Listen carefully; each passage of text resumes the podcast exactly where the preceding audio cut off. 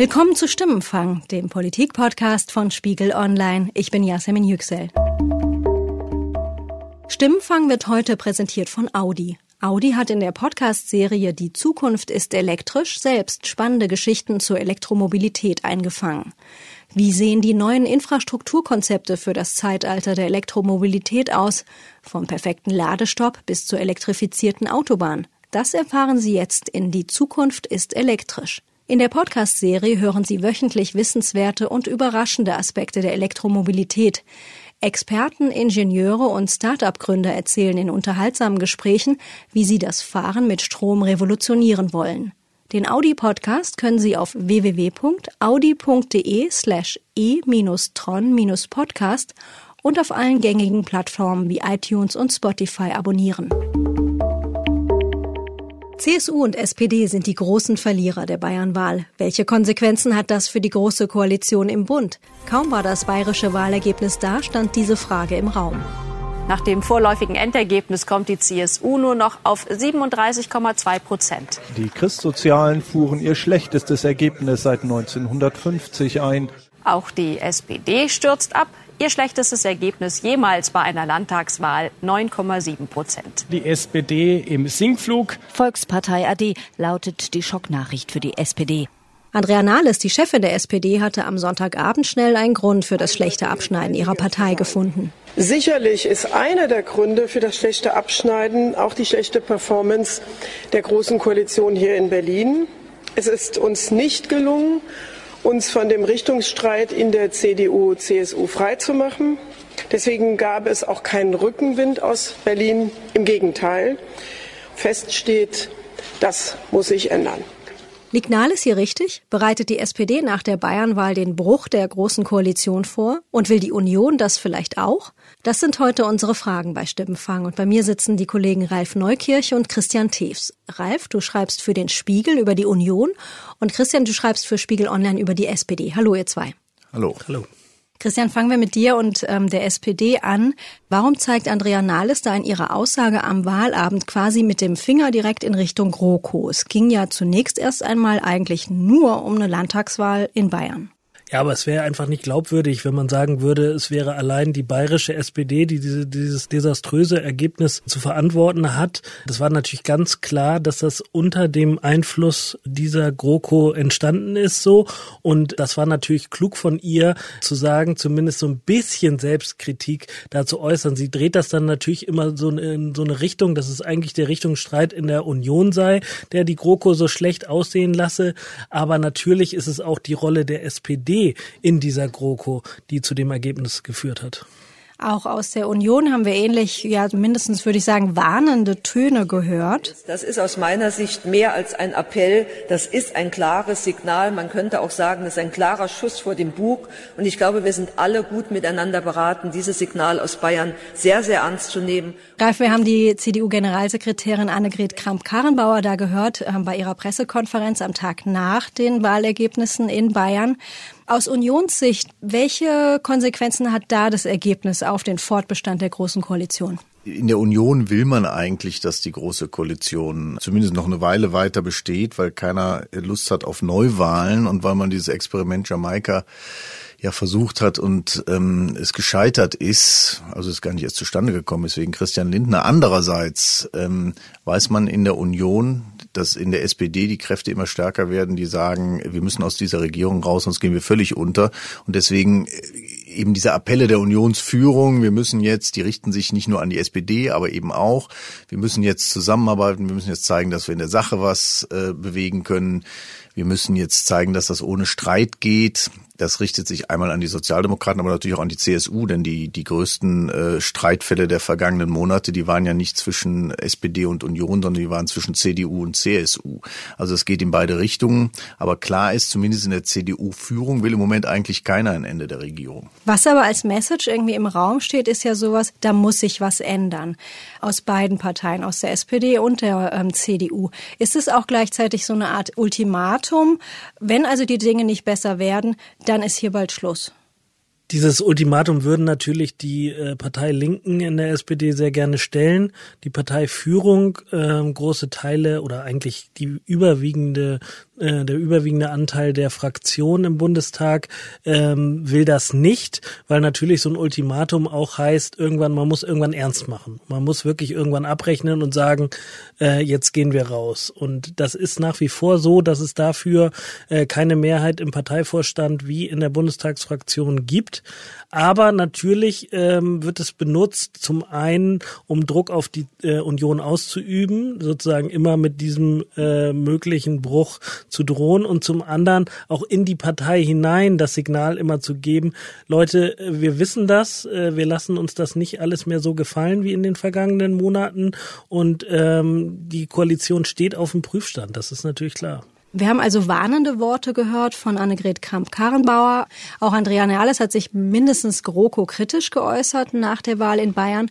Und Horst Seehofer, der sagt, die CSU wird äh, unabhängig von der Lage in Bayern hier weiterhin äh, als äh, stabiler Faktor in der Großen Koalition ihre Arbeit tun.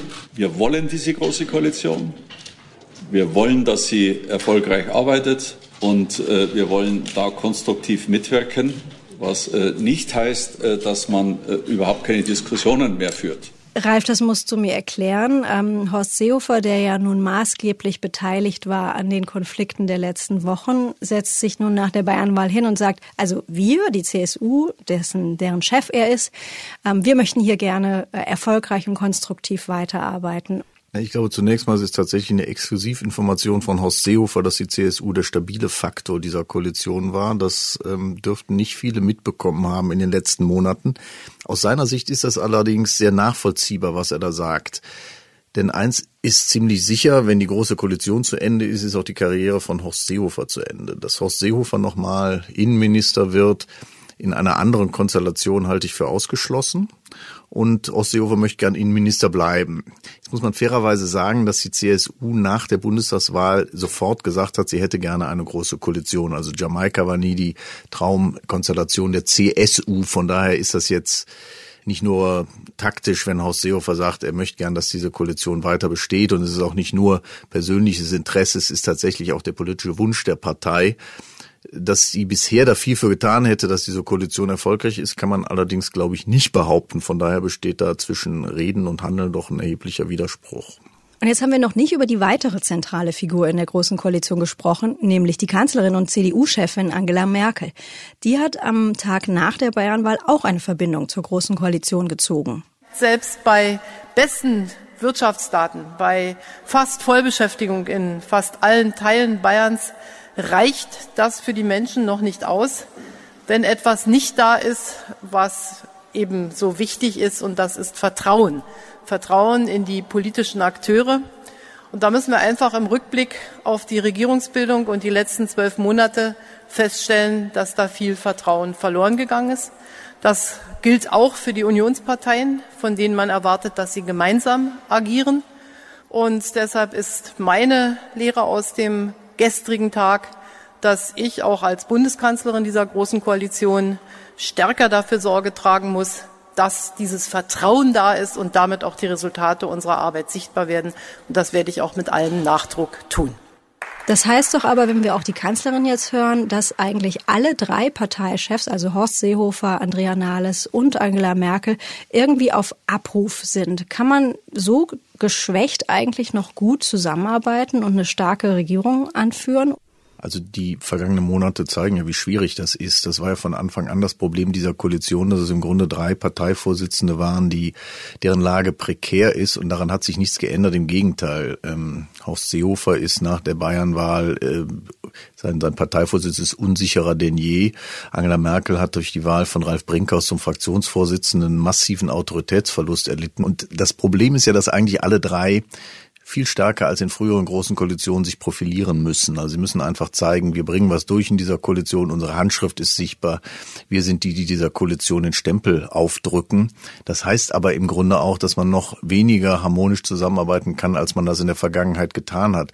Und wie man aus diesem Teufelskreis rauskommen will, ist mir nicht klar und deswegen glaube ich auch nicht, dass diese Koalition tatsächlich das Ende der Legislaturperiode erreichen wird. Ralf legt sich also schon mal fest. Christian, in der SPD gibt's denn da zumindest erstmal eine Strategie, wie es ab jetzt besser laufen könnte in der Koalition?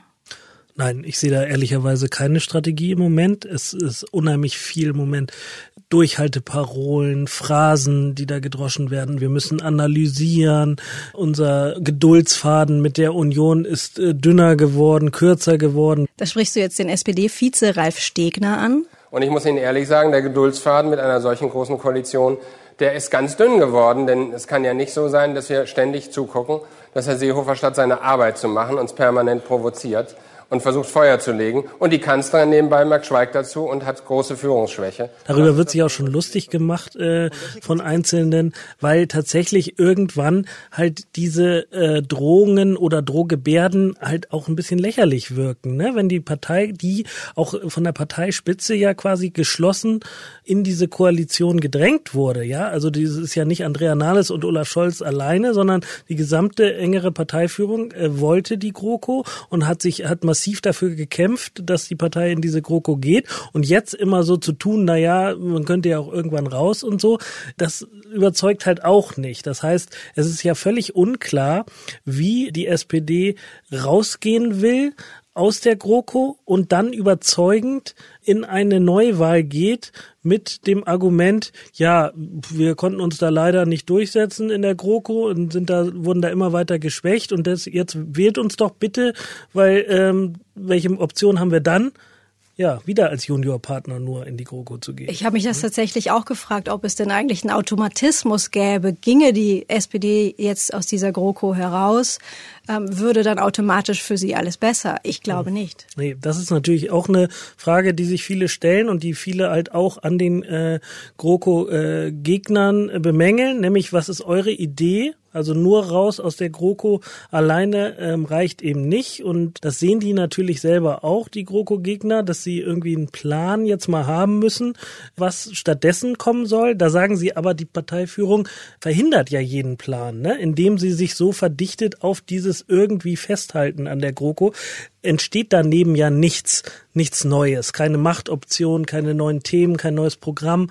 Und deswegen ähm, sind auch, also viele GroKo-Gegner, mit denen ich gesprochen habe, sind äh, mittlerweile relativ frustriert und äh, wirklich genervt davon, wie äh, sie überhaupt noch mit der Parteispitze äh, über dieses Thema reden. Christian, du konntest am Tag nach der Bayernwahl direkt ein Interview mit Kevin Kühnert, dem Juso-Chef, führen. Ähm, der hat ja die Große Koalition immer kritisiert. Wie hat er sich positioniert?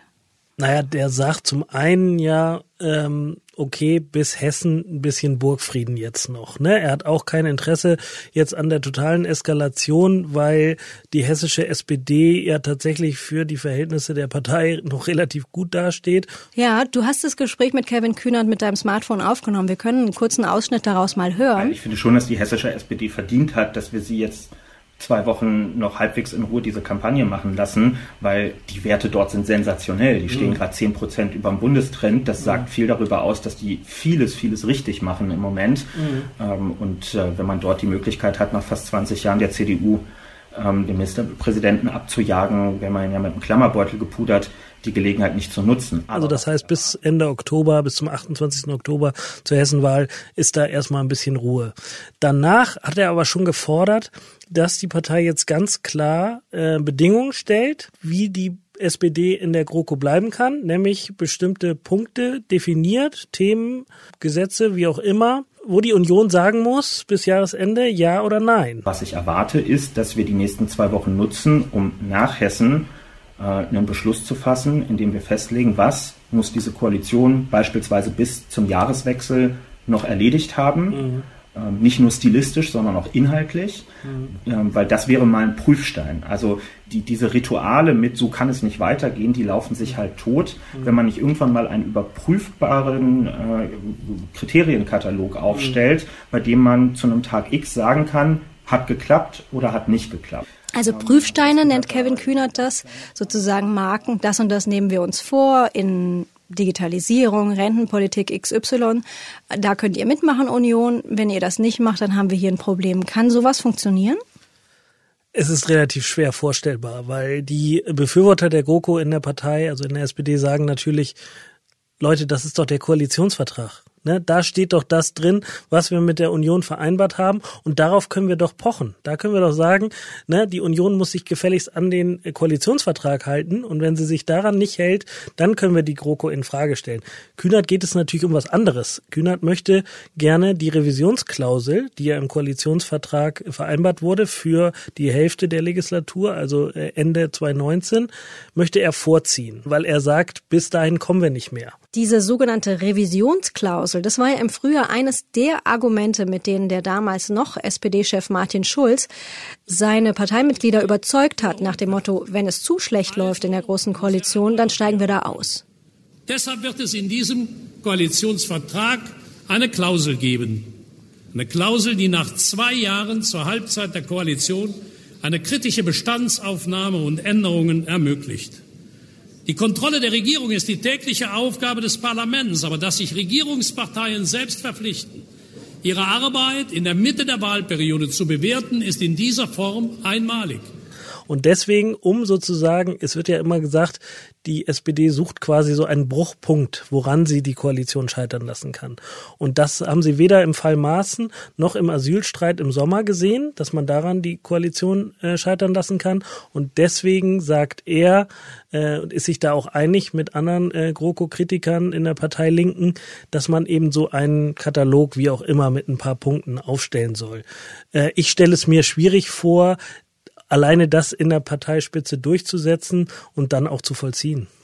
Zeichnet sich denn inhaltlich schon irgendeine Auseinandersetzung ab für die nächsten Monate, wo es möglicherweise so hart ähm, werden könnte, weil die Positionen der beiden ähm, Koalitionäre so konträr sind? Ja, es gibt einen Konflikt, der noch in diesem Herbst eigentlich entschieden werden sollte, haben die Parteien gesagt.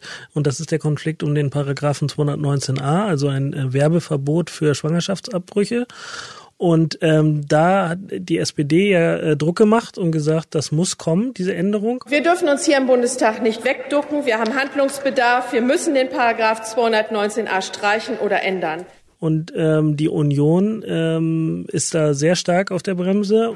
Paragraph 219a ist eine wichtige Schutznorm für das ungeborene Leben.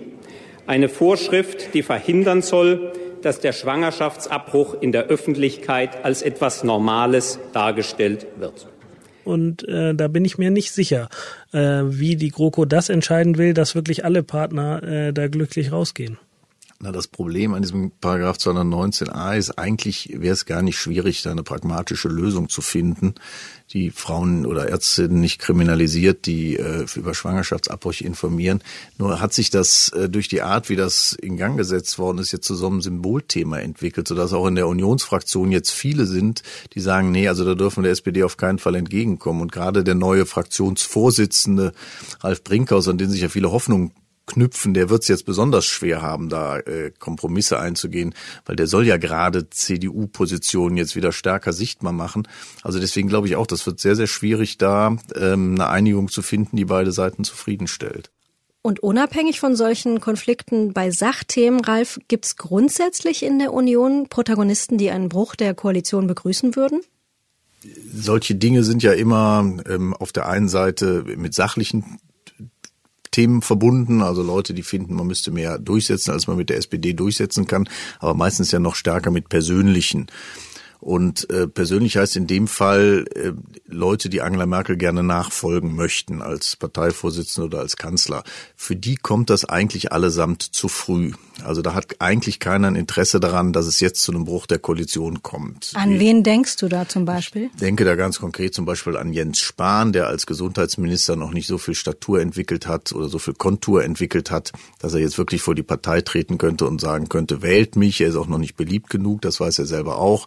Das Gleiche gilt aber, was zumindest die Kontur angeht, auch für Annegret Kamp-Karrenbauer. Die ist zwar beliebt, aber die ist natürlich als Generalsekretärin auch in einer Position, wo sie erstmal noch so ein bisschen Gewicht und Gravitas entwickeln muss. Am ersten kämpft vielleicht noch Armin Laschet aus Nordrhein-Westfalen in Frage der aber, glaube ich, im Moment auch noch kein Interesse hat, Frau Merkel zu stürzen. Also von daher, diese ganzen persönlichen Interessen in der Union deuten eigentlich eher darauf hin, dass man einen Koalitionsbruch, wenn er denn kommt, eigentlich gerne eher später hätte und nicht jetzt.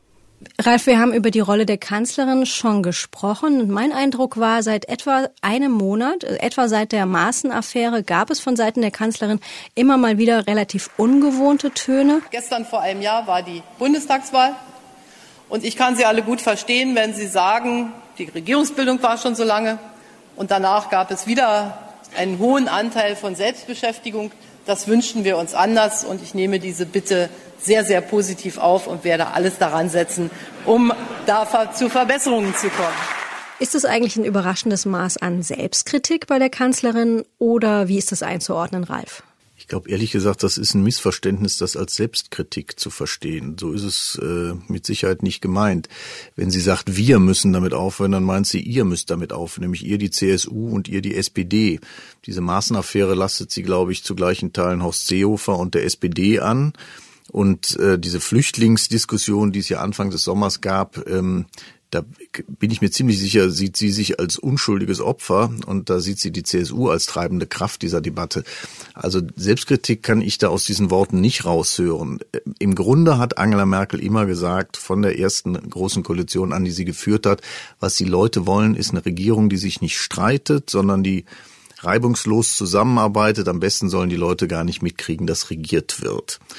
Ähm, also sehr unpolitischer Politikansatz im Prinzip, den sie auch in den Wahlkämpfen immer weiter durchgehalten hat und an dem sie nach wie vor felsenfest festhält bei allen inhaltlichen Wandlungen, die sie in der Zwischenzeit durchgemacht hat.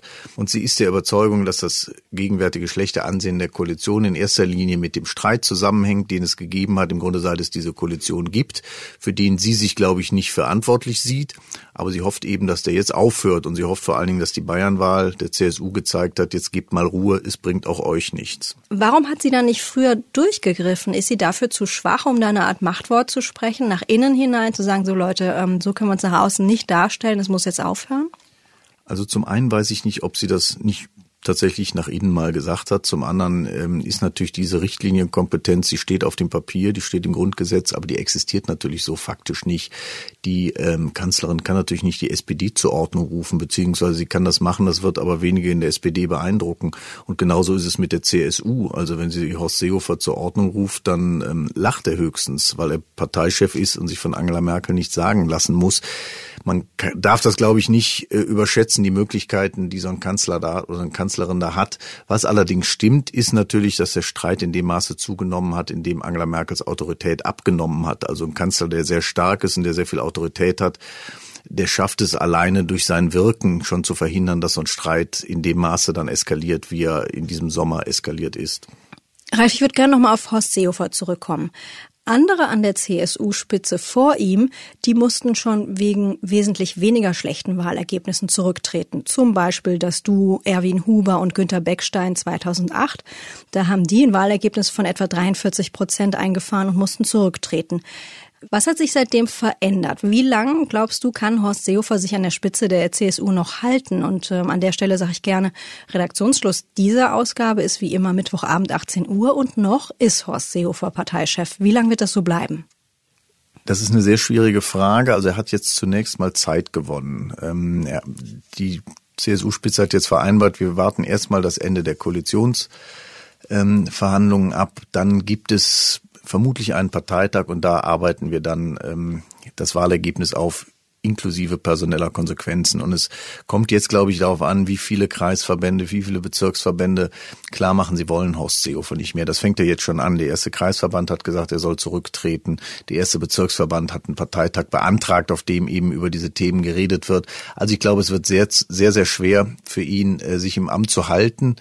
Ich würde aber noch nicht sagen, er hat keine Chance mehr. Er hat ja seine Verteidigungslinie heute vor der Bundespressekonferenz anderthalb Stunden lang ausgebreitet, indem er nämlich gesagt hat, Leute, in dieser ganzen Debatte, in dieser Flüchtlingsdebatte, auch bei Maßen, ihr seid mir immer gefolgt. Ich war nie alleine. Die bayerische CSU, die Landtagsfraktion, die CSU-Landesgruppe, ihr standet alle immer hinter mir.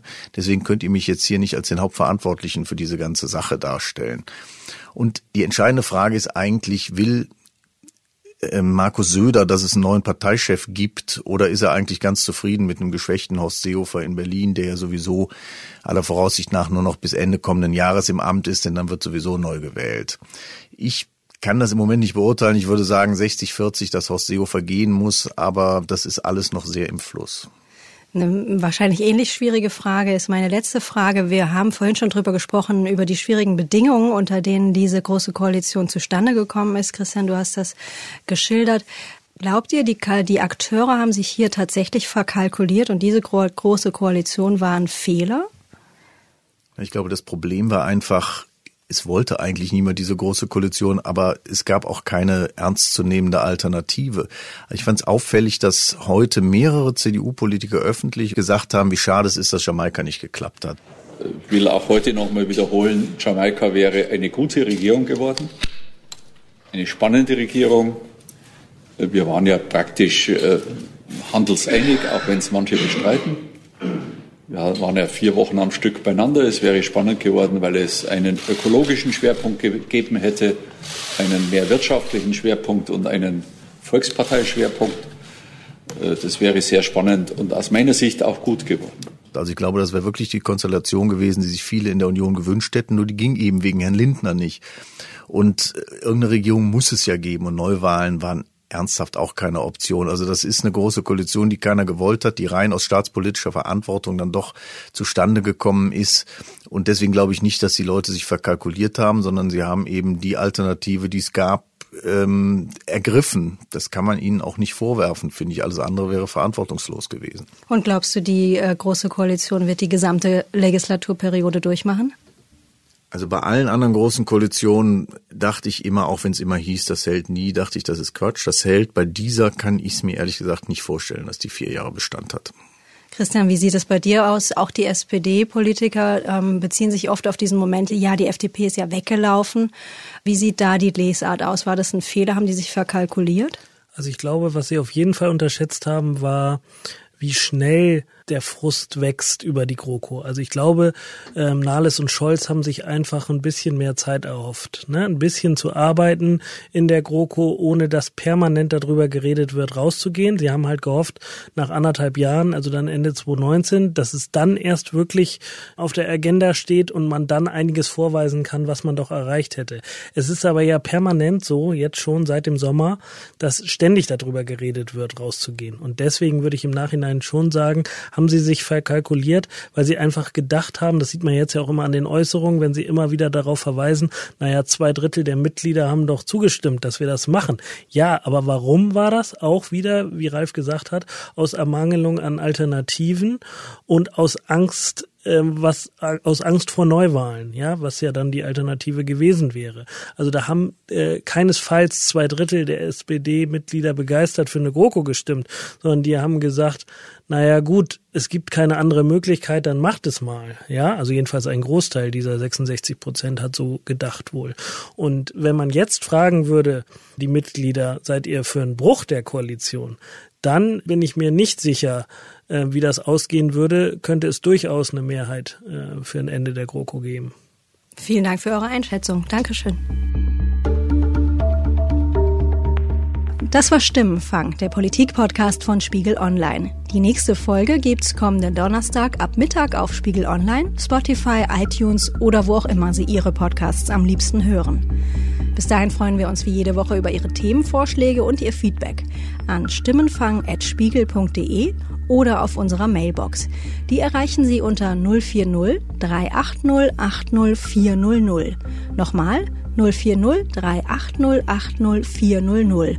Unsere Kontaktdaten finden Sie auch in den Shownotes zu dieser Episode. Sandra Sperber und ich, Yasemin Yüksel, haben diese Episode produziert.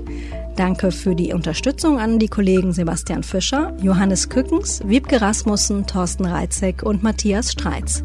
Die Stimmenfangmusik kommt von Davide Russo.